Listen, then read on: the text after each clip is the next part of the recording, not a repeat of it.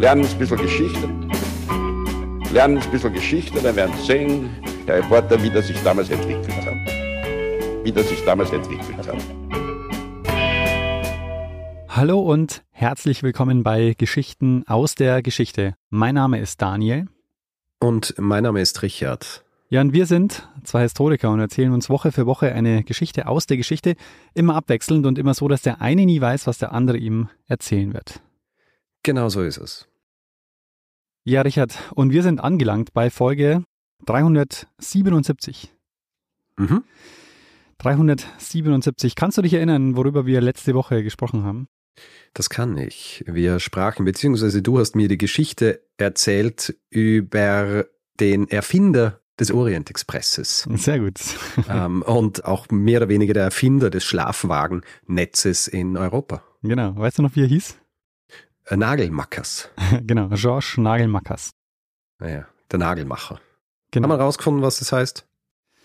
Äh, nee, Hat sich, hat, sich, hat sich irgendjemand gemeldet und gesagt, das heißt Nagelmacher. Aber wahrscheinlich, oder? ich denke schon, ja. Sehr gut. Ja, eine schöne Folge und hat, glaube ich, auch schön Anklang gefunden. Nicht nur bei Zugenthusiasten. genau. Für die sind wahrscheinlich auch zu wenig technische Details drin. Weil Ja. Wir reden nicht über Loks und über Spurweiten, sondern es geht mehr um die, ja, um die Entwicklung hin zur größten privaten Eisenbahngesellschaft der Welt. Genau. Hat die Ja. noch geheißen? CIWL, Compagnie Internationale des Wagons Lits. Sehr gut. Ja, Richard, dann hoffe ich mal, dass du genauso gut vorbereitet bist, wie ich es letzte Woche war. Oh, okay, ja, I try.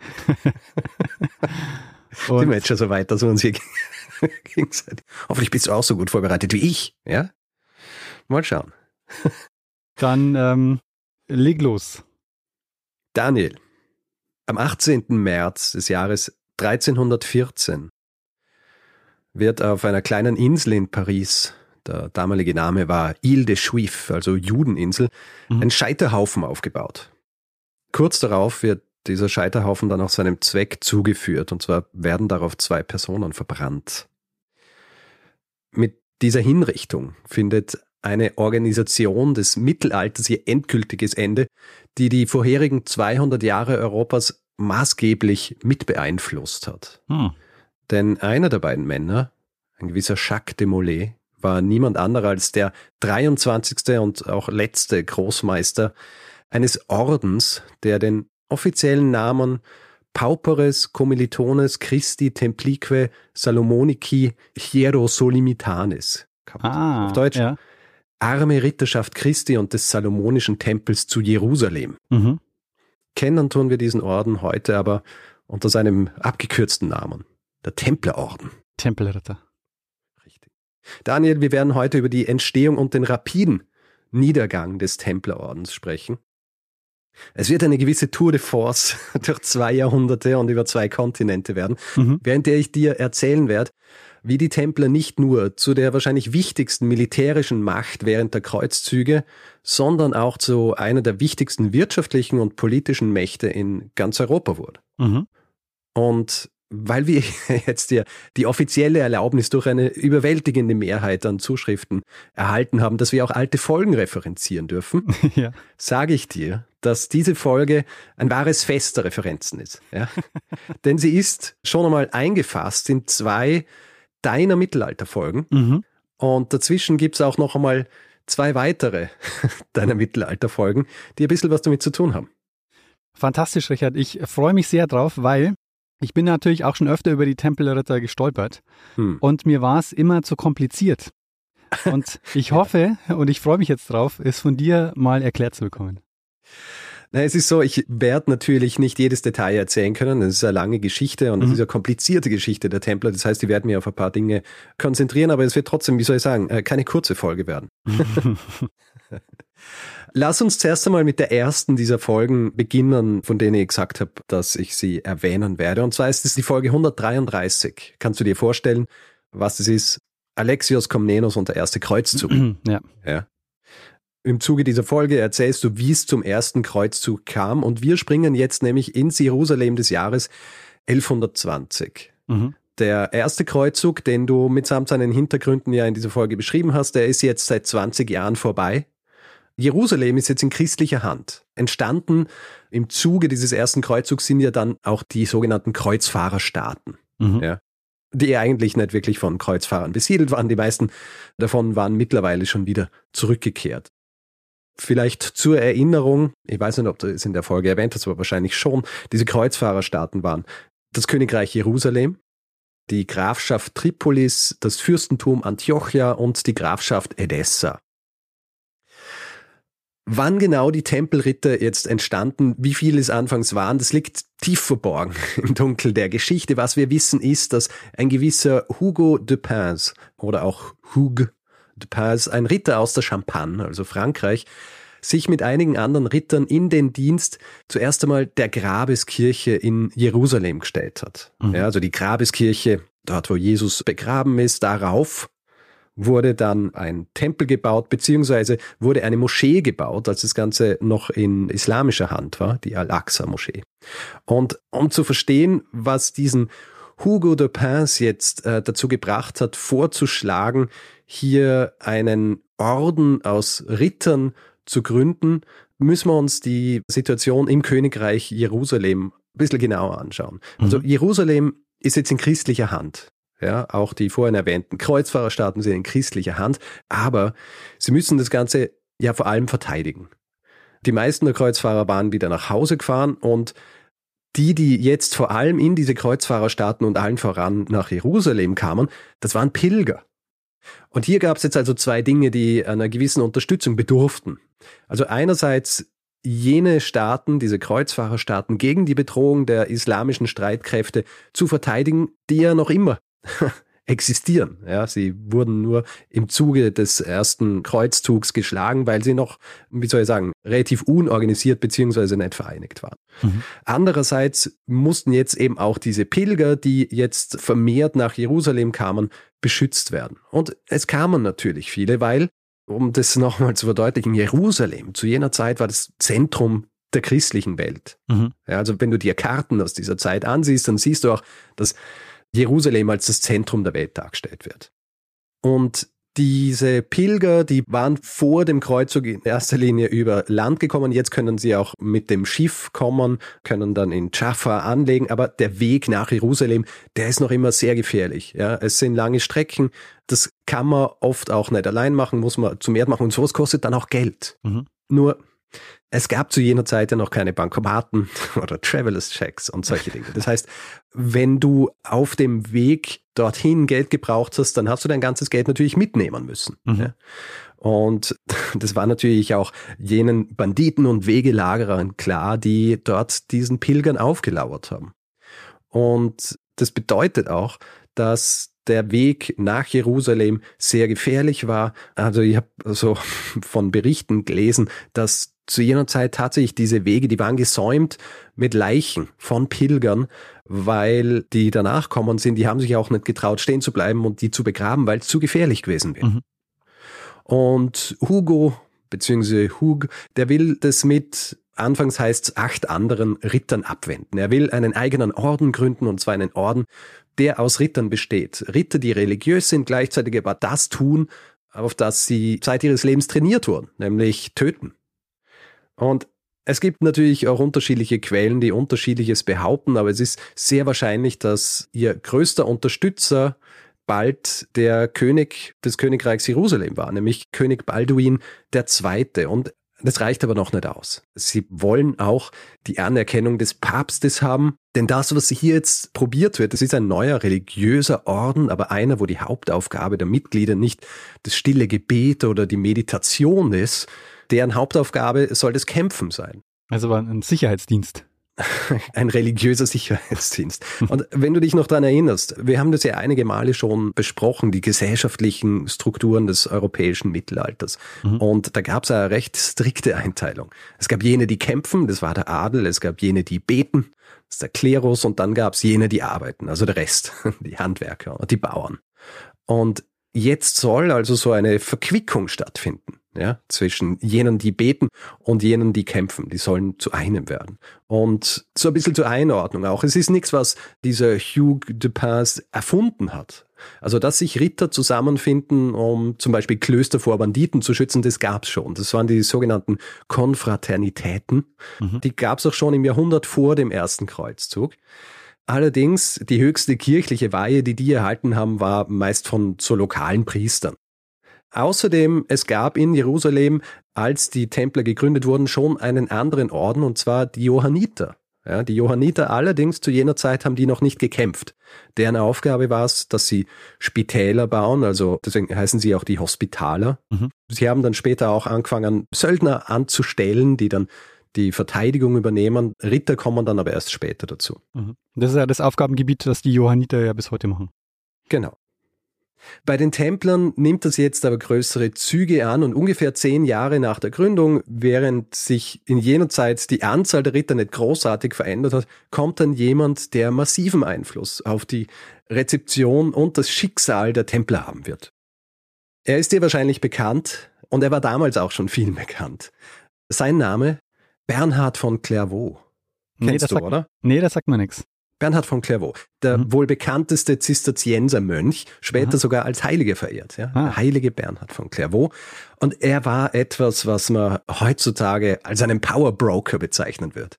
Also jemand, der sehr großen politischen Einfluss gehabt hat kirchlich natürlich, aber vor allem auch Einfluss auf den Papst gehabt hat. Und Bernhard von Clairvaux, der ist befreundet mit mehreren dieser Ritter aus der Runde des Hugh de Pin. Er ist auch mit einem der Ritter verwandt. Einer davon war sein Onkel. Und er macht sich jetzt daran, beziehungsweise er lobbyiert jetzt für diesen Orden, dass der auch vom Papst anerkannt wird. Das sorgt auch dafür, dass eben im Jahr 1129 die Templer beim Konzil von Treu anerkannt werden als ein eigener Orden. Bernhard von Clairvaux ist da selbst anwesend und auch nicht ohne Grund, weil in den weiteren Jahren wird seine Handschrift in den Statuten der Templer zu finden sein. Ich sage jetzt das metaphorisch.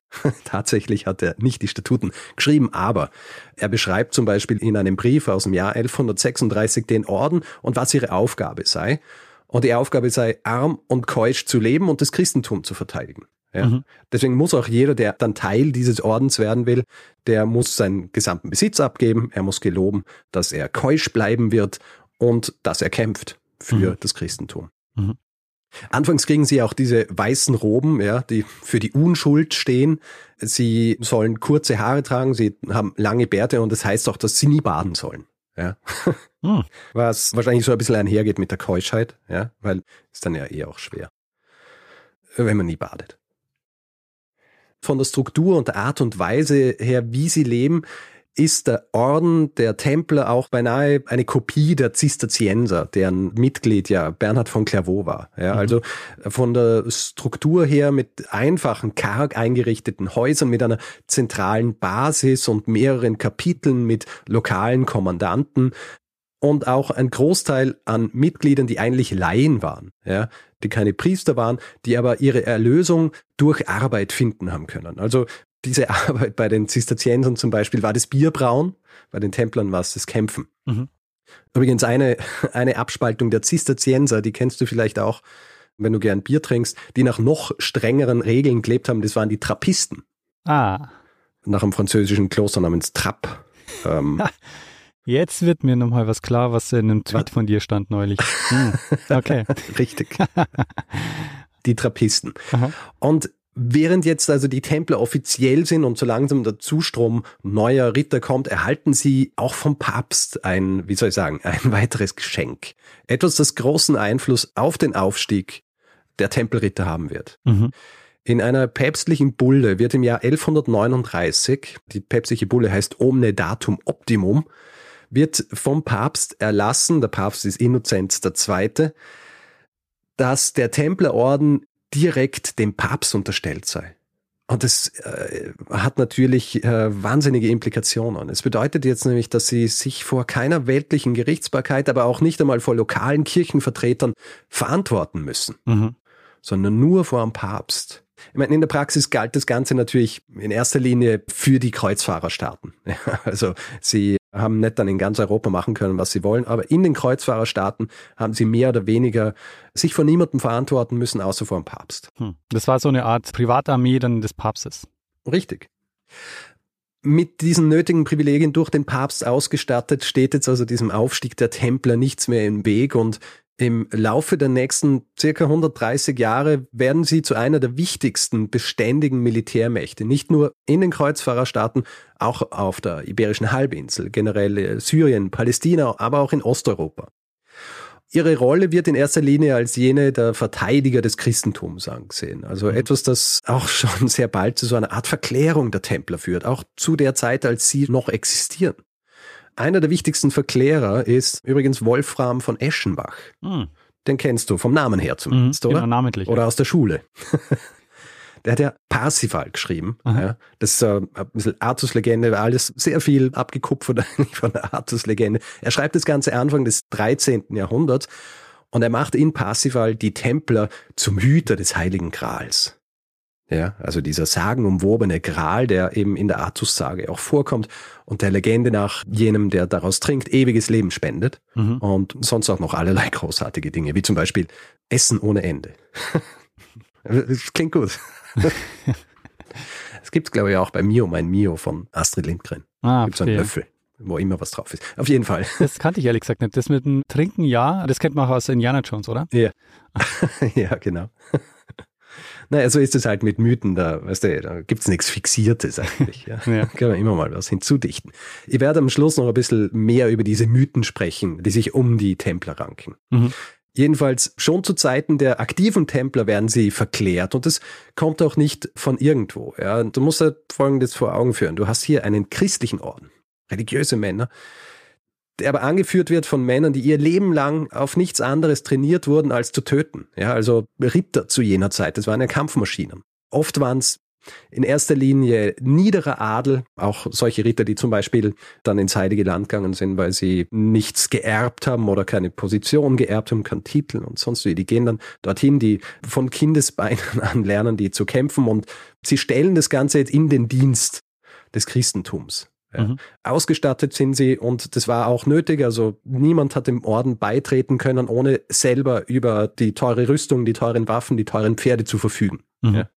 Das haben sie haben müssen und damit verbreiten sie Angst und Schrecken unter den Feinden des Christentums im Königreich Jerusalem und den anderen Kreuzfahrerstaaten. Vielleicht kurz erklärt nochmal, wie so eine Kampfordnung beziehungsweise so eine Schlacht damals ausgeschaut hat, damit du dir auch vorstellen kannst, was so ihre Aufgabe dort war. Also grundsätzlich hat es so ausgeschaut, zuerst kommt die Artillerie dran, also Bogen oder Armbrustschützen wenn die dann keine Munition mehr haben, dann kommt der Angriff der Kavallerie. Also das heißt, die berittenen Ritter reiten in enger Formation direkt in die feindlichen Reihen mit der Aufgabe, diese Reihen zu brechen und ihnen folgen dann die Fußsoldaten. Mhm. Jetzt die töten, die vom Pferd gefallen sind und grundsätzlich mit den Fußsoldaten auch kämpfen. Obwohl die Ritter auch zu Fuß gekämpft haben, war ihre Aufgabe in der Schlacht schon der Angriff zu Pferd. Und genau das ist es, was die Templer machen und was sie auch sehr gut machen. Mhm. Nicht zuletzt, weil sie im Vergleich zu herkömmlichen Rittern ihre Schlachten für das Christentum und nicht für ihren persönlichen Ruhm oder persönlichen Reichtum schlagen. Mhm. Ja. Zumindest war das, das, das Statut, war nicht immer der Fall, aber grundsätzlich war es so gedacht. Es gibt einen Text eines Pilgers, der zwischen 1167 und 1187 geschrieben wurde, wo die Templer folgendermaßen beschrieben werden.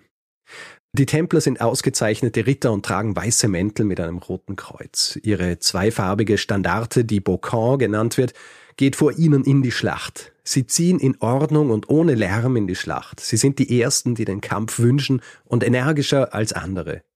Sie sind die Ersten, die gehen und die Letzten, die zurückkehren und sie warten auf den Befehl ihres Meisters, bevor sie handeln wenn sie die Entscheidung treffen, dass es sich lohnt zu kämpfen und die Posaune ertönt, um den Befehl zum Vorrücken zu geben, singen sie fromm diesen Psalm Davids. Nicht uns, Herr, nicht uns, sondern deinem Namen gibt die Ehre. Sie suchen energisch nach den Einheiten und Flügeln der Schlacht, sie wagen es nie nachzugeben, sie zerschlagen den Feind entweder vollständig oder sie sterben. Wenn sie aus der Schlacht zurückkehren, sind sie die Letzten und gehen hinter dem Rest der Menge her, kümmern sich um den Rest und beschützen ihn. Mhm. Aber wenn einer von ihnen dem Feind den Rücken kehrt oder nicht mutig genug handelt oder Waffen gegen Christen trägt, wird er streng bestraft. Der weiße Mantel mit dem Kreuz als Zeichen der Ritterwürde wird ihm schmählich weggenommen und er wird aus der Gemeinschaft geworfen und frisst ein Jahre lang ohne Serviette auf dem Boden und wenn ihm die Hunde zu schaffen machen, darf er sich nicht beklagen. Wenn der Meister und die Brüder nach Ablauf des Jahres entscheiden, dass er für sein Verbrechen bezahlt hat, wird ihm seine ursprüngliche Ritterwürde mit allen Ehren zurückgegeben. Diese Templer führen eine strenge religiöse Einhaltung durch Gehorchen demütig, verzichten auf persönliches Eigentum, essen und kleiden sich mäßig und leben die ganze Zeit im Freien in Zelten. Also haben wir jetzt viel drin und es ist sehr interessant, weil in dieser Stelle sind viele Dinge drin, für die die Templer eben tatsächlich bekannt sind. Das mhm. erste Mal zum Beispiel dieser Psalm. Ja, nicht uns, Herr, nicht uns, sondern deinem Namen gibt die Ehre. Das ist quasi der Spruch der Templer gewesen, wenn sie in die Schlacht gezogen sind.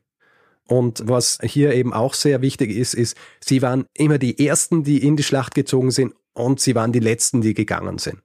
Ja, also sie haben dann am Schluss halt auch aufgeräumt diese militärische Macht, fast diese militärische Vormachtstellung, wenn man so will, die zeigen sie bei unterschiedlichen militärischen Auseinandersetzungen. Also sie sind im Laufe ihrer 200 Jahre der Existenz dabei bei königlichen Expeditionen oder auch bei so einfachen Raubzügen im Umland der diversen Burgen in den Kreuzfahrerstaaten. Vor allem aber sind sie auch im Zuge der Schlachten der unterschiedlichen Kreuzzüge dabei, mhm. die ja in den folgenden Jahrhunderten einige Male stattfinden. Ja.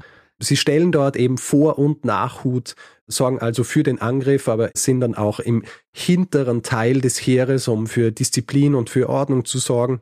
Sie bewachen auch die Camps der Kreuzfahrer, sie verteidigen sie, falls sie angegriffen werden. Und sie stehen aber auch den Heerführern oder Königen beratend zur Seite. Nicht immer wird dieser Rat ernst genommen übrigens, was teilweise auch zu Katastrophen führt. Mhm. Zum Beispiel im Februar 1250 bei der Schlacht von Mansurah die im Rahmen des siebten Kreuzzugs stattfindet, raten sowohl Templer als auch Johanniter, die dabei sind, nicht mit der Kavallerie anzugreifen. Das Ganze wird auch bezeichnet als der Kreuzzug des Ludwig des Neunten, also des französischen Königs. Und bei dieser Schlacht bei Mansoura ist sein jüngerer Bruder dabei. Und der ignoriert, was ihm von den Templern gesagt wird, beschuldigt sie sogar der Feigheit, greift an und das Resultat ist ein absolutes Desaster für die Franzosen. Also selbst der Bruder des Königs wird im Zuge dieses Angriffs getötet. Mhm. Was die Templer militärisch auch noch zur Verfügung stellen, ist zum Beispiel die Unterstützung bei Belagerungen. Zum Beispiel die Belagerung von Damietta im Zuge des fünften Kreuzzugs. Dabei unterstützen sie das Heer mit einem Katapult oder auch Trebuchet genannt, mhm. das ihnen gespendet worden war. Und gespendet wurde es von niemand anderem als Leopold VI. von Österreich. Ha. Und hier ist jetzt ein guter Punkt, um auf jenen Aspekt einzugehen, der den Templerorden im Laufe seiner Existenz nicht nur zu einer formidablen militärischen Macht gemacht hat, sondern vor allem zu einer starken wirtschaftlichen Macht mhm. und infolgedessen auch zu einer starken politischen Macht. Es ist ja so, das, was wir heute meistens über die Templer hören, das ist das über ihre militärische Macht, ja, wie sie gekämpft haben, diese Killermaschinen in weißem Gewand mit rotem Kreuz. Nur, und ich leih mir hier jetzt die äh, Formulierung eines Historikers namens Dan Jones, ein Mittelalterhistoriker, der eines der jüngeren Bücher über die Templer geschrieben hat. Und er sagt, dass du dir den Templerorden wie einen Eisberg vorstellen musst. Mhm. Also das, was man sieht, sind ungefähr zehn Prozent des Ganzen. Hm. Ja, das sind die Ritter. Was im Verborgenen bleibt, das sind all jene Menschen, die das Ganze am Laufen halten, die das verwalten, die es vor allem auch mit Spenden am Laufen halten. Also die Organisation der Templer war nämlich derart, dass es drei Gruppen gegeben hat. Einerseits die Kämpfenden, also die ungefähr sieben bis zehn Prozent. Dann gab es eine kleine Gruppe an Priestern, die für das Seelenheil zuständig waren. Und schließlich der überwiegende Teil waren Menschen, die das alles möglich gemacht haben. Viele Handwerker zum Beispiel, Schmiede, Zimmermänner, jene, die Pferde versorgten, die sich um die Waffen und die Rüstungen und so weiter gekämpft haben. Mhm. Es gibt im Buch von Malcolm Barber, Malcolm Barber ist so der Historiker, der so die definitive Templerbiografie geschrieben hat, wenn man so will, oder einige Bücher darüber. Der erwähnt in seinem Buch einen gewissen Odo von Virmi, der erst mit 75 den Templern beigetreten war, und zwar als Zimmermann. Mhm. Und er war den Templern in deren Haus in Paris beigetreten und hat höchstwahrscheinlich nie die Gegend verlassen. Ja? Mhm. Also der war Mitglied bei den Templern, aber ist immer in Frankreich geblieben. Und es gab eben auch Verwalter, Verwalter eines Reichtums, der im Laufe der Jahrhunderte immer mehr und mehr wurde. Ja, einerseits, weil all jene, die dem Orden beigetreten sind, auch ihr altes Leben zurücklassen mussten. Und das hat auch bedeutet, dass ihre gesamten Besitztümer in das Eigentum des Ordens überliefen. Die meisten Ritter, die da eintraten, waren zwar niederer Adel, haben also nicht so wahnsinnig viel gehabt. Trotzdem verfügt der Orden bald über sehr viele Ländereien in ganz Europa eigentlich. Und Land ist ja nicht nur Land. Also wenn du zu jener Zeit über Land verfügt hast, dann hast du auch über Menschen verfügt, die mhm. dort gelebt haben und gearbeitet haben. Dann hast du auch über das verfügt, was diese Menschen dort produziert haben. Es ist ein Umstand, der Beobachtern zu jener Zeit auch nicht verborgen geblieben war. Ja, also Mitte des 13. Jahrhunderts schreibt ein Satirist folgende Zeilen. The Templars are most doughty men and they certainly know how to look after their own interests. But they are too fond of pennies. When prices are high, they sell their wheat more willingly than they give it to their dependents. Was auf Deutsch so viel heißt, die Templer sind die tapfersten Männer und sie wissen sicherlich, wie sie ihre eigenen Interessen wahren müssen. Mhm. Aber mhm. sie lieben Pennies zu sehr. Wenn die Preise hoch sind, verkaufen sie ihren Weizen lieber, als ihn ihren Angehörigen zu geben, beziehungsweise den von ihnen Abhängigen zu geben. 9000 Häuser, behauptet der Chronist Matthew Paris Mitte des 13. Jahrhunderts, hätten die Templer. Hm. Ja, in, in, ganz Europa. Und das ist wahnsinnig viel. Wahrscheinlich ein bisschen übertrieben. Er schreibt nämlich über die Johanniter, dass sie 19.000 hätten, was hm. höchstwahrscheinlich so nicht gestimmt hat. Aber mhm. die Größenordnung stimmt ungefähr. Es ist ja auch nicht verwunderlich, dass die Templer aufs Geld schauen, denn es war nötig. Also diese Arbeit in den Kreuzfahrerstaaten, die verschlang ja Unmengen an Geld. Und deswegen war es auch nötig, dass sie ein Netzwerk haben, das sie vom Westen aus unterstützt. Ansonsten wären sie ja zum Beispiel bei einer Niederlage, wenn hier mehr oder weniger alle Ritter getötet würden, wäre der Orden ja vorbei. Mhm. Ja, also das heißt, sie brauchen dieses Netzwerk mit der Unterstützung und dem Geld, das dann in die Kreuzfahrerstaaten kommt. Ein Schicksal zum Beispiel oder ein Orden, dem dieses Schicksal widerfahren ist, ist der St. Lazarus Orden, wo bei einer Schlacht alle Ritter gestorben sind und es war quasi das Ende des Ordens. Mhm. Und hier kommt jetzt auch ein weiterer Aspekt der Templer dazu, der gerne mal übersehen wird, beziehungsweise man macht sich darüber nicht so Gedanken. Ihr Branding, äh, also sie waren sehr gut, was Branding angeht, weil das Bild, das von den Templern im Westen, also in Europa gezeichnet wird, das ist genau das, was ihnen das Geld bringt. Ja? Die göttlichen Krieger. Und wer den göttlichen Kriegern Geld oder Land oder sonstige Dinge spendet, der kann sich damit auch sein eigenes Seelenheil erkaufen. Mhm. Aber nicht nur das, wer sich selbst spendet, also seine Arbeitskraft in den Dienst der Templer stellt, der sorgt natürlich auch dafür, dass er in den Himmel kommt. Ja? Mhm. Und das äh, wollen viele Leute ja natürlich tun. Ist ja auch vergleichbar mit der Tatsache, dass Leute überhaupt dorthin gepilgert sind. Also das war ja nicht nur, weil sie das sehen wollten, sondern wenn du nach Jerusalem gepilgert bist, beziehungsweise auch Teil eines Kreuzzugs war, da ist dir ja gesagt worden, alle Sünden sind vergeben. Ja, ja. Da kommst du automatisch in den Himmel, wenn du das einmal machst. Wir hatten das ja mal kurz, wo wir über das Jubeljahr gesprochen haben. Das ja. ist ja wirklich so, dass du als Normalsterblicher hast du ja wenig Möglichkeiten gehabt, wirklich deinen kompletten Sündenerlass zu bekommen. Und Pilgern war eben eine Chance.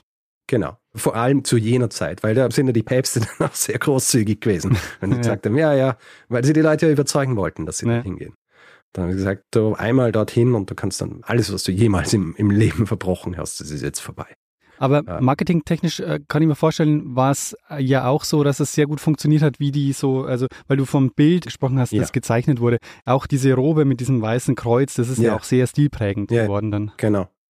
Da muss man übrigens auch dazu sagen, gab ja unterschiedlichste dieser Orden, die sehr ähnliche Sachen getragen haben. Also mhm. bei den Templern ist es rotes Kreuz auf weißer Robe, aber auch nur bei den Kämpfenden, mhm. die Sergeanten, wie sie auch geheißen haben, also die Verwalter und so weiter, die Teil des Unterbaus waren, wenn man so will, die haben schwarze Roben getragen mit roten Kreuzen. Mhm. Also da gab es schon Unterschiede und dann gab es eben diese unterschiedlichen, also die Johanniter, die auch ähnliche Sachen getragen haben, aber Standard, wenn du weiße Robe mit rotem Kreuz siehst, dann sind eigentlich Templer damit gemeint. Ja. Wichtig ist hier auch noch zu wissen, dass der Großteil der Mitglieder nicht sehr gebildet war. Das wird nachher noch wichtig werden, wenn wir über ihren Untergang sprechen.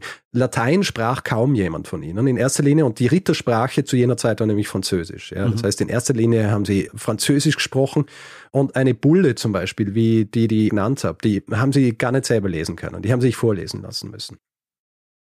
Jedenfalls diese Spendenkultur und das daraus resultierende Eigentum sorgen dafür, dass die Templer in den 200 Jahren ihrer Existenz eine Vielzahl an Ländereien und damit einhergehend auch viel landwirtschaftlichen Ertrag haben. Sie sind aber auch tätig in der Industrie, also Kohle- und Erzbergwerke oder Metallmanufakturen.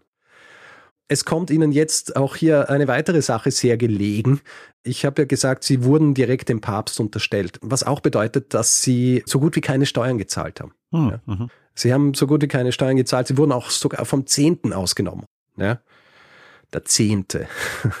Und von da war es eigentlich nur ein kleiner Schritt bis zu einem weiteren Geschäft, das sie durchgeführt haben, nämlich Verleihgeschäfte. Quasi Bankgeschäfte. Also schon im Laufe des 12. Jahrhunderts beginnen sie Geld zu verleihen und sie sind dabei so verlässlich, dass äh, sie teilweise sogar auf muslimischer Seite Kunden finden. Mhm. Ja? Die so begeistert sind davon. Und du erinnerst dich ja, dass ich von dieser Problematik der Pilger gesprochen habe, die viel Geld mitnehmen haben müssen. Und die Templer lösen das, indem sie eben so eine Art Travelers Check einführen, mhm. ja, so ein Kreditbrief, mhm. mit dem die Leute dann nach Outremer, wie dieses heilige Land auch bezeichnet wurde, reisen haben können die für sie wertvoll waren, aber für Räuber oder Wegelager nutzlos. War es einfach nur ein Stück Papier. Also mhm. es hat so funktioniert, dass sie, wo auch immer sie losgereist sind, also wenn jetzt jemand aus Paris losgereist ist, dann ist er in Paris zum Templerhaus gegangen, hat denen Wertsachen oder Geld gegeben, ja, das genug war, um ins Heilige Land und wieder zurückzukommen. Und sie haben ihm dafür dann so einen Kreditbrief geschrieben. Und er ist dann einfach auf dem Weg ins Heilige Land einfach zu den jeweiligen Stellen der Templer gegangen und hat sich dort für diesen Kreditbrief Essen und Unterkunft und solche Dinge besorgen können.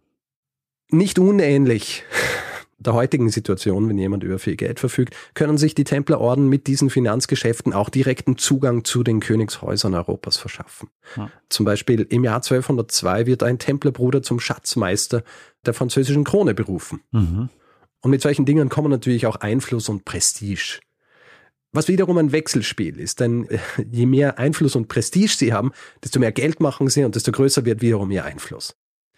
Und in Frankreich, dem Kernland der Templer, erstrecken sich zeitweise die Häuser und Ländereien der Templer von der Normandie bis zu den Pyrenäen. Und ihnen werden Privilegien noch und nöcher gegeben. Frankreich ist jetzt nur ein Beispiel. Sie hatten dasselbe in Spanien und in England hatten dort auch Zugang zum König und hohe Positionen am Hof. Mhm. Aber wie so oft, ein Aufstieg kommt selten ohne Fall. Und der Fall der Templer wird schneller und grausamer sein als viele andere. Und es hat viel mit ihrer finanziellen Macht zu tun. Mhm. Es ist ja so, eine Veränderung zeichnet sich mit dem Niedergang der Kreuzfahrerstaaten ab. Also Ende des 13. Jahrhunderts ist da nämlich Schluss. Zu jener Zeit war Jerusalem schon wieder eingenommen worden von Saladin, dann mit ein paar kurzen Wechseln dazwischen, dann von den Mamluken, wo es auch bis zur Eroberung durch die Osmanen Anfang des 16. Jahrhunderts bleibt. Die Hauptstadt des Königreichs Jerusalem war nach Akkon verlegt worden, aber Akkon fällt dann schließlich auch im Jahr 1291 und das ist im Grunde das Ende der Kreuzfahrerstaaten grundsätzlich. Mhm. Damit werden nicht nur die Kreuzritter, sondern auch die Templer, deren Sitz bis zu jenem Zeitpunkt in Akkon war, nachdem Jerusalem erobert worden war, Sie werden auch aus Palästina vertrieben und sie verlieren im Zuge dessen auch die meisten ihrer Kämpfer, Großteil ihrer Ausrüstung, viele wertvolle Befestigungen und auch ihr Großmeister Wilhelm de Beaujeu, der stirbt bei der Schlacht um Akkon. Und die verbleibenden Templer, die ziehen sich jetzt nach Zypern zurück, wo auch schon die Johanniter ihr neues Hauptquartier aufgeschlagen haben. Für die Templer ist es natürlich ein riesiges psychologisches Problem, zusätzlich zu all den anderen Problemen, die sie jetzt haben. Ihre Aufgabe war, das heilige Land in christlicher Hand zu verteidigen und ganz offensichtlich sind sie damit jetzt gescheitert. Es besteht allerdings noch Hoffnung, ja, ähm, trotz dieser Niederlage, trotz dieses Versagens. Der Ruf der Templer ist noch gut und sie verfügen auch weiterhin über ihr finanzielles Netzwerk, vor allem aber auch über die Ländereien. Mhm. Und deshalb versucht der neue Großmeister, der im Jahr 1292 gewählt wird, Sympathien und Unterstützung für einen weiteren Kreuzzug zu gewinnen. Und dieser neue Großmeister heißt Jacques de Molay. Und er reist zu diesem Behuf im Jahr 1294 an einen Ort, der dir bekannt sein dürfte, um einen Mann zu treffen, den du auch kennen dürftest. okay. Er reist nach Anani, ah. den dort amtierenden Papst Bonifatius VIII. zu treffen. Sehr gut. Wir sind in der Zeit der Gegenpäpste in Avignon. Richtig, noch nicht. Achso, ja, äh, ja. Du hast das Schicksal des Bonifatius und was danach kommt in Folge 366 ausgeführt. Das ist die zweite Folge. Das ist quasi die Folge, die das Ende meiner Folge einläutet. Mhm. Bonifatius, der gibt Jacques de Molay noch weitere Privilegien. Er unterstützt den Plan eines weiteren Kreuzzugs. Er schreibt deswegen auch Briefe nach Frankreich, auch nach England zu König Edward I., dass er es den Templern erlauben möge, die Ressourcen, die sie jetzt brauchen, von England nach Zypern zu exportieren. Und Jacques de Molay selbst, der reist auch nach England, um dort Unterstützung für den neuerlichen Kreuzzug zu finden. Edward I. will zwar mitmachen, er hat aber derzeit gerade andere Probleme, die wiederum hängen mit dem französischen König zusammen. Und über den hast du ja auch gesprochen, nämlich Philipp IV. Aha. Der bedroht Aquitanien und Edward muss das zuerst einmal sichern. Philipp IV., ja, der hat allerdings ganz eigene Pläne, was die Templer angeht. Wir wissen, er wird dann schließlich im Jahr 1303 Bonifatius los, der einer der größten Unterstützer der Templer ist. An seiner Stadt kommt dann Clemens V., der ja Philipp IV. sehr wohlgesonnen ist kommt ja ursprünglich aus ähm, englischen Gebiet in Frankreich, aber Frankreich und ja, hat auch Angst vor der Macht des Philipp. Mhm. ja. Und Philipp IV., der lädt im Jahr 1306 den Großmeister der Johanniter und den Großmeister der Templer, also Jacques de Molay, nach Paris ein. Er sagt, er möchte mit ihnen einen potenziellen Kreuzzug besprechen.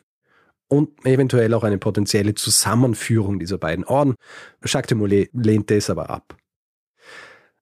Was Philipp eigentlich will von den Templern, ist was anderes. Er will nämlich ihr Geld. Hm, mhm.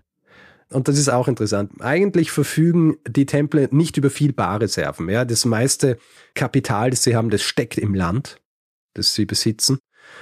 Aber für Philipp, dessen Geldspeicher leer waren, der will sich diesen Besitz der Templer einverleiben. Und das kommt als ein bisschen ein Schock für alle Beteiligten, weil es niemand erwartet hat. Philipp IV lässt Freitag, dem 13. Oktober 1307, alle Mitglieder des Templerordens in Frankreich verhaften. Hm. Kannst du dir vorstellen, wie die Anklage lautet? Also vermutlich sowas wie Häresie oder so. Richtig, natürlich Häresie. Was sonst? Ja? Äh, genauer, sie werden unter anderem angeklagt, dass sie auf das Kreuz und damit Jesus gespuckt haben, dass sie, dass sie sich im Zuge ihrer Initiationsriten geküsst hätten. Mhm. Sie werden unterschiedlicher homosexueller Praktiken bezichtigt, werden unter anderem auch angeklagt, eine Katze anzubeten. Grundsätzlich wird ihnen auch vorgeworfen, dass sie Dinge mit Magie anstellen, eben ketzerische Initiationsrituale durchführen und unter anderem, dass sie einen Kopf anbeten. Alles so komische Verquickungen unterschiedlichster Dinge, die aber typisch sind für Häresieanklagen zu jener Zeit. Ja, mhm. Es hat andere Gruppierungen zu jener Zeit gegeben, die auch der Heresie, also der Ketzerschaft, angeklagt worden sind. Und das sind sehr, sehr ähnliche Dinge, auch die Geschichte mit der Katze. Vielleicht kurz was zur Heresieanklage, damit wir das auch irgendwie einordnen können. Also zu jener Zeit verändert sich die Gesellschaft ein bisschen. Mehr Menschen können lesen, Menschen werden grundsätzlich vermögender, was wiederum dafür sorgt, dass mehr und mehr Menschen jetzt auch den Luxus haben, sich mehr und mehr eigene Gedanken über das Leben und vor allem auch über die Religion zu machen. Mhm. Und aufgrund des Bevölkerungswachstums äh, der größer werdenden Städte hat die Kirche nicht immer genug Ressourcen, um sich um all die, wie soll ich sagen, spirituellen Belange ihrer Schäfchen zu kümmern. Ja? Mhm. Und deswegen schauen sich die Leute auch nach anderen Erklärungsmöglichkeiten um, mhm. nach anderen spirituellen, wie soll ich sagen, Beschäftigungen. Ja? Das heißt, Häresieanklagen, also Vorwürfe, jemand würde nicht nach den gängigen Regeln Religion praktizieren, die häufen sich zu jener Zeit und klingen eben oft sehr gleich. Sie sind bei den Templern natürlich an den Haaren herbeigezogen und das wissen eigentlich alle, aber es gibt kaum was, was dagegen gemacht werden kann. Also der Papst selbst der eigentlich derjenige sein sollte, der solche Anklagen erhebt, der ist nicht erfreut. Er weiß aber auch, dass er gegen Philipp IV. keine Chance hat. Ja, also mhm. er hat Angst vor ihm. Und er erlässt dann tatsächlich auch im Jahr 1307 an alle Könige des katholischen Christentums, dass sie in ihren Ländern die Mitglieder des Ordens verhaften und verhören müssen. Und es ist der Beginn langjähriger Prozesse gegen die Templer. Also in Spanien und in England werden Templer verhaftet. Frankreich ist allerdings das einzige, wo sie nicht nur verhaftet und verhört, sondern auch gefoltert werden. Ja. Sie werden gefoltert, weil zu jener Zeit ging man davon aus, Folter ist ein probates Mittel bei einem Verhör, weil man davon ausging, wenn gefoltert wird, dann wird die Wahrheit gesagt. Mhm. Heute wissen wir natürlich, dass es genau umgekehrt ist. Ja? Mhm. Also wenn jemand gefoltert wird, ist die Wahrscheinlichkeit höher, dass er irgendwas erzählt, nur damit das Ganze aufhört. Und oft reicht es ja auch schon, dass man einfach nur androht dass man gefoltert wird, damit irgendwas gesagt wird. Aber so hat es ja auch begonnen. Ne? Also man hat begonnen damit, dass sie die Folter angedroht haben. Und äh, soweit ich mich erinnern kann, ist es auch so, man muss das Geständnis wiederholen, auch ohne Folter, sonst gilt das nicht. Ja, da kann man noch drauf zu sprechen. Also wenn es um Geständnisse geht, die zurückgenommen werden. Na, okay. Lange Rede, kurzer Sinn. In mehreren Prozessen, die sich eben über Jahre ziehen, gestehen etliche Mitglieder. Manche ziehen dann ihr Geständnis aber wieder zurück. Mhm. Das bedeutet dann allerdings, dass sie in den Augen der Kirche rückfällige Heretiker sind. Und das bedeutet, dass sie mit dem Tod bestraft werden müssen. Das heißt, am mhm. 12. Mai 1310 werden 54 Tempelbrüder am Scheiterhaufen verbrannt. Und schließlich am 22. März 1312 erlässt der Papst eine Bulle mit dem Titel Vox in Excelso. Und diese Bulle ist das Resultat des Konzils von Vienne, wo über das Schicksal der Templer bestimmt worden war. Mhm. Es stellt sich im Zuge dieses Konzils raus, dass eigentlich kaum jemand wirklich von den Vorwürfen überzeugt ist, außer vielleicht ein kleiner Kreis um Philipp IV. Und die wissen eigentlich auch, warum die Vorwürfe gegen die Tempel vorgebracht worden sind. Ja. Selbst der Papst glaubt nicht dran. Aber seine Angst vor der Macht Philipps ist zu groß. Und so schreibt er jetzt in dieser Bulle, dass der Orden zwar nicht für schuldig befunden wurde, sein Ansehen allerdings so in Mitleidenschaft gezogen wurde, dass er gar keine andere Wahl hat, als den Orden aufzulösen. Ja, nur weil der, der Ruf in Mitleidenschaft gezogen wurde. Oh, in einer weiteren Bulle, ein paar Monate später, erlässt er dann, dass all jene, die als nicht schuldig befunden wurden, dass die eine Pension bekämen, weiterhin in den ehemaligen Häusern des Ordens leben können. Ihre Gelübde allerdings wären noch immer gültig. Sie können also nicht einfach wieder zurück in ihr säkulares Leben gehen. Mhm. Ja. Tatsächlich machen das auch viele und einige gehen auch über zu anderen Orden, vor allem eben zu den Johannitern. Mhm. Warum genau zu den Johannitern? Weil die gesamten Ländereien der Templer in den Besitz der Johanniter übergehen. Das wenige Geld, das sie haben, also Bargeld tatsächlich, das bekommt tatsächlich Philipp, aber es macht keinen großen Unterschied, was seine Geldvorräte angeht. Es ist ein Tropfen auf den heißen Stein. Hm. Aber er geht jetzt nicht auch noch gegen die Johanniter vor. Nein. Den absoluten Schlusspunkt findet die Geschichte des Tempelordens dann an jenem Tag, mit dem ich eingeleitet habe. Jacques de Molay, der letzte Großmeister, wird am Scheiterhaufen verbrannt. Warum? Weil er auch anfangs geständig war, dann aber sein Geständnis wieder zurückzieht. Und mhm. Philipp lässt ihn und einen weiteren Ritter daher am Scheiterhaufen verbrennen. Und wir haben eine Aufzeichnung eines Mannes, Geoffrey de Paris, der dort war und das Ganze zwei Jahre später auch aufgeschrieben hat. Und ich zitiere das jetzt. Als der Meister das Feuer bereits sah, zog er seine Kleider aus. Ich sage, was ich gesehen habe. Er stand da nur im Hemd, glücklich und gut gelaunt. Er zitterte nicht, egal wie sie ihn zerrten und schubsten. Sie ergriffen ihn, um ihn an den Pfahl zu binden. Glücklich und frohlockend stimmte er zu. Sie banden ihm die Hände mit einer Schnur zusammen, aber zuerst sagte er zu ihnen, meine Herren, lassen Sie mich wenigstens für eine kleine Weile meine Hände zusammenfalten und mein Gebet zu Gott sprechen, denn jetzt ist die Zeit und die Zeit zum Beten. Ich sehe hier mein Gericht, den Ort, wo ich in Kürze sterben muss. Gott weiß, dass mein Tod falsch und eine Sünde ist. So wird in kurzer Zeit Böses über die kommen, die uns zum Tode verurteilt haben. Gott wird unseren Tod rächen. Sie sollten wissen, dass alle, die gegen uns vorgegangen sind, für das leiden werden, was sie uns angetan haben. In diesem Glauben möchte ich sterben. Und ähm, es wird dann jetzt noch so gedreht, dass sein Gesicht zur Kirche der heiligen Jungfrau zeigt und dann wird er verbrannt. Hm. Was bleibt von den Templern? Was von den Templern vor allem bleibt, ist ihr Mythos. Mhm. Es ist ein Mythos, der schon zu Zeiten ihrer Existenz begann und sich in ganz Europa verbreitet hat. Ich habe vorhin von Wolfram von Eschenbach erzählt, der schon Anfang des 13. Jahrhunderts die Templer zu Gralsrittern gemacht hat.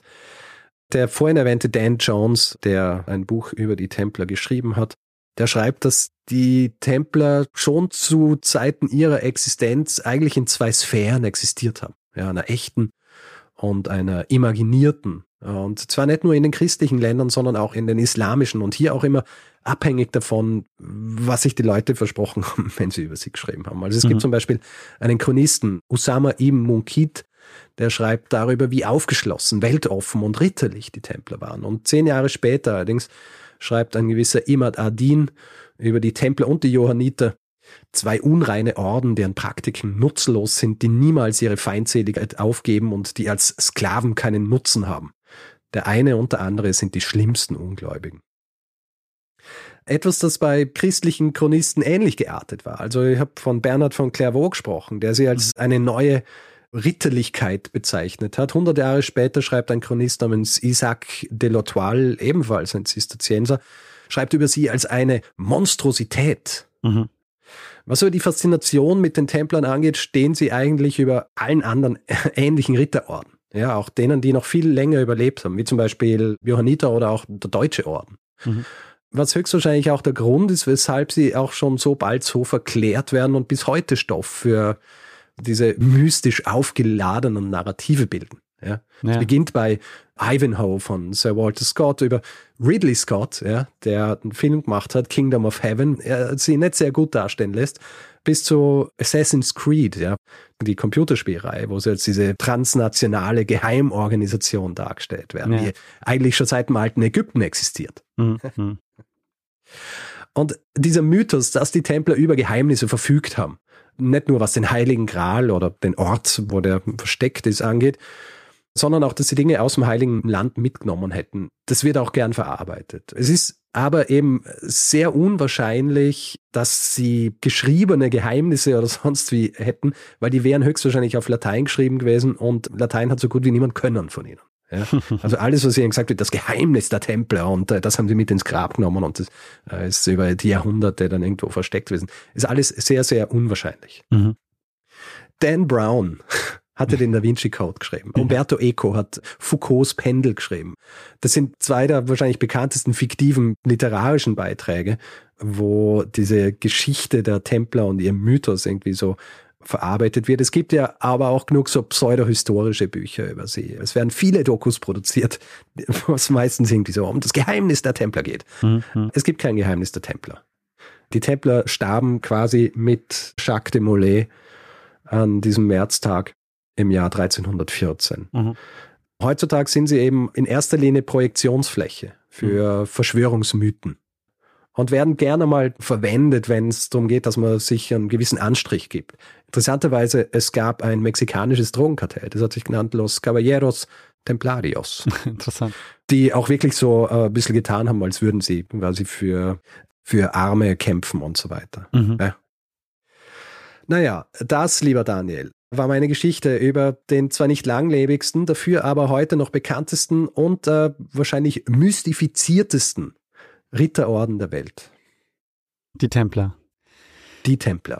Sehr, sehr gut, Richard. Also vielen, vielen Dank für die Geschichte. Also die Templer sind wirklich super spannend, weil die haben ja gar nicht lange existiert eigentlich, ne? Nicht so lange und auch wirklich so, dass sie so floriert haben, das waren 130 Jahre ungefähr. Man kann wahrscheinlich schon sagen, das ist mit eine der, der ältesten und ja langlebigsten Verschwörungstheorien der Welt, oder? Ja, lässt sich halt ähm, das Interessante dabei ist, es gibt sehr viel Literatur über mhm. die Templer, also viele Quellen auch. Ja. Das kombiniert mit diesem rasanten Niedergang, ja, der ja eigentlich nicht vorhersehbar war, mhm. ist, glaube ich, auch der Grund, warum sie heutzutage auch noch Teil dieser ganzen Verschwörungsmythen sind. Ja. Also du glaubst nicht, dass sie heute noch als Geheimbund existieren? Ja, nein, natürlich nicht. Vor allem im 19. Jahrhundert wurde dann begonnen, zum Beispiel auch Freimaurer, die mhm. dann gesagt haben, ja, ja, das ist so in der Tradition der Templer und wir sind quasi die Weiterführung. Das sind alles Dinge, auch was so aufgeschrieben worden ist über die Initiationsriten der Templer, die so ähnlich sind oder so funktionieren wie bei den Freimaurern. Das wurde zu jener Zeit im 19. Jahrhundert aufgeschrieben ja. und nicht damals. Also das ist so quasi rückwirkend, wollte man da das so verquicken keine der Nachfolgeorganisationen, die es ja immer wieder gegeben hat, ist auch vom Papst anerkannt. Mhm. Ja. Mhm. Also es gibt keine neuen Templer. Natürlich gibt es immer so diese dass sie so verwendet werden als irgendwie so dieser Kampf Osten gegen Westen und so weiter, aber das ist ja Unsinn, ja. Das Einzige, was sie gemein haben, ist der Fanatismus. Aber was ich sehr interessant finde, ist, dass sie zunächst mal ja eine sehr hohe Strahlkraft hatten und ja auch sehr positiv aufgeladen wurden, mhm. wie du es auch erzählt hast. Und dass dann mhm. aber diese Kampagne, die der Philipp IV. fährt, so mhm. erfolgreich ist, dass sie dann nach in der Bewertung ja so als die Monströsen dargestellt werden. Und ja. das ja quasi dann nachwirkt, beziehungsweise im 19. Jahrhundert wahrscheinlich kehrt sich wieder um, jetzt sind sie die tapferen Geheimbündler dann. Ja, ja.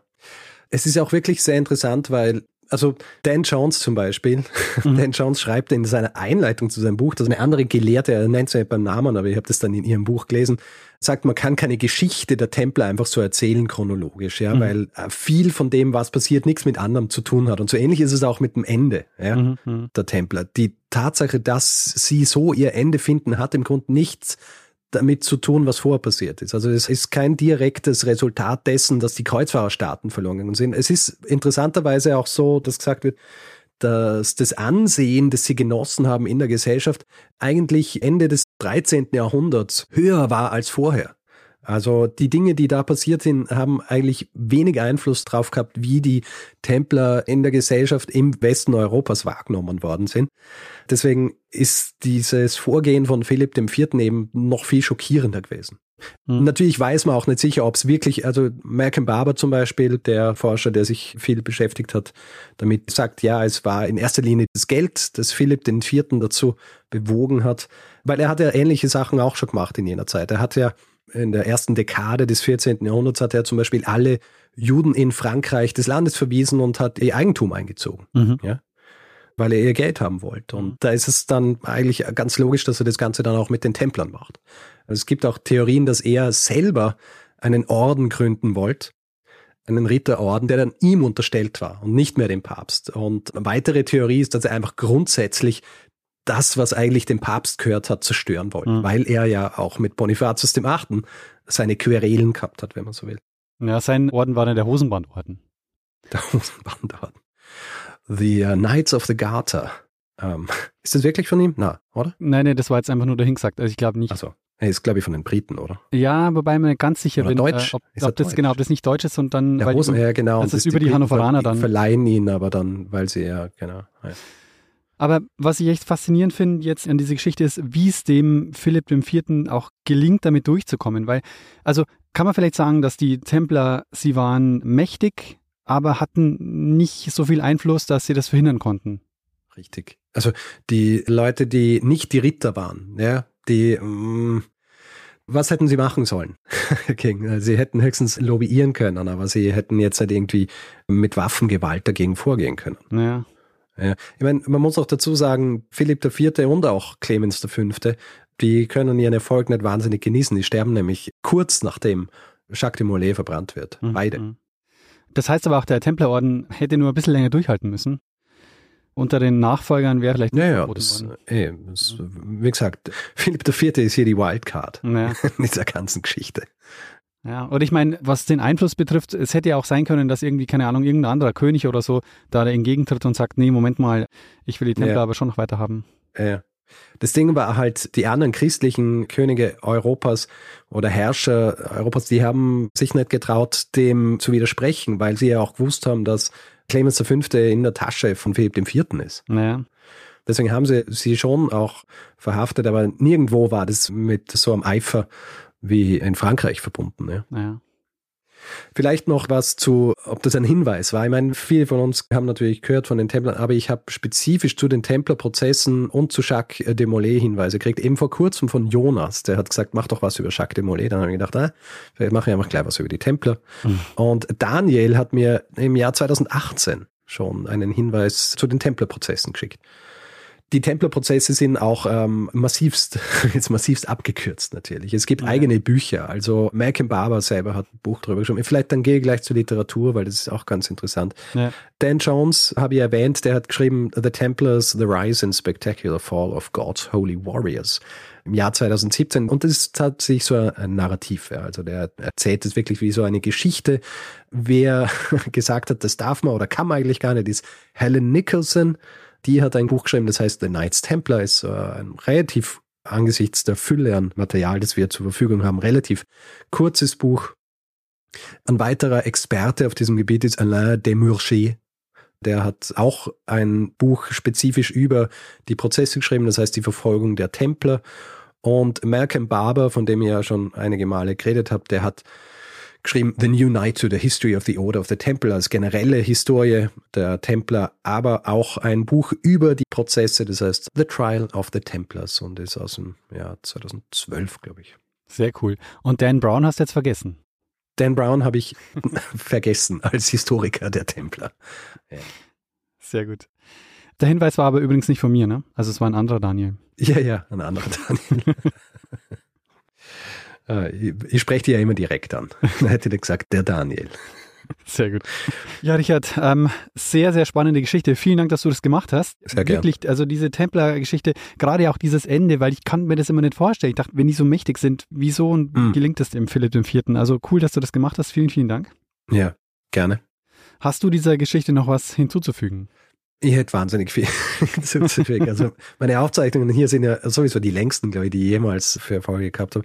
Ja. Es gibt auch viel noch zu wissen über sie. Also wie gesagt, die Geschichte der Templer ist ein Auf und Ab eigentlich, ja, und äh, gibt wirklich sehr viel Material über sie. Also ich kann einfach nur empfehlen, eines dieser Bücher zu lesen. Die sind alle lesenswert. Ansonsten würde ich sagen, gehen wir weiter zum nächsten Teil dieser Folge, dem Feedback-Hinweis-Blog. Sehr gut, machen wir das. Wer Feedback geben will zu dieser Folge oder auch anderen, kann es per E-Mail machen. Feedback@geschichte.fm kann das auf diversen Plattformen machen. Twitter, Facebook, Instagram, da heißt man Geschichte FM, kann es natürlich auch auf unserer Website machen. Geschichte.fm. Und wer uns auf Mastodon folgen will, gibt einfach geschichte.social in einem Browser ein, landet dann direkt auf unserem Profil. Und wer uns reviewen will, Sterne vergeben und solche Dinge kann das auf Spotify machen, was die Sterne angeht, kann, was Reviews angeht, auf Apple Podcasts machen, auf panoptikum.io oder grundsätzlich überall, wo man Podcasts bewerten kann. Es gibt auch Merch zu kaufen und zwar unter geschichte.shop. Da findet ihr Hoodies, Caps, Tassen, alles, was man so an Merch braucht.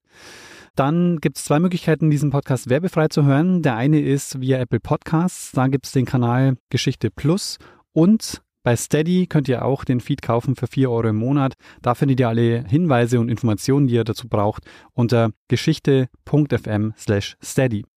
Wir bedanken uns in dieser Woche bei Julia, Floris, Martin, Thomas, Moritz, Dominik, Lothar, Veronika, Harald, Jerome, Moritz, Sophie, Christian, Ivo, Irene, Tobias, Inso, Ingo, Gerald, Tom, Maike, David, Julian, Nikolas, Berthold, Susanne, Thomas, Jasmin, Michael, Lukas, Norbert, Dominik, Olaf, Andreas, Jakob, Marei, Laura, Nikolas, Joe und Marion. Vielen, vielen Dank für eure Unterstützung. Ja, vielen herzlichen Dank. Tja, Richard, dann würde ich sagen, machen wir das, was wir immer machen.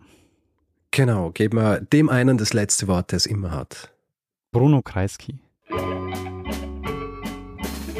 Lernen ein bisschen Geschichte. Lernen ein bisschen Geschichte, dann werden Sie sehen, der Reporter, wie das sich damals entwickelt hat. Wie das sich damals entwickelt hat. Zimmer, Zimmer, heißt es Zimmersleute, sagt man das? Äh, Zimmer, Männer. Ja, und Zimmerer. Zimmermänner. Zimmerer.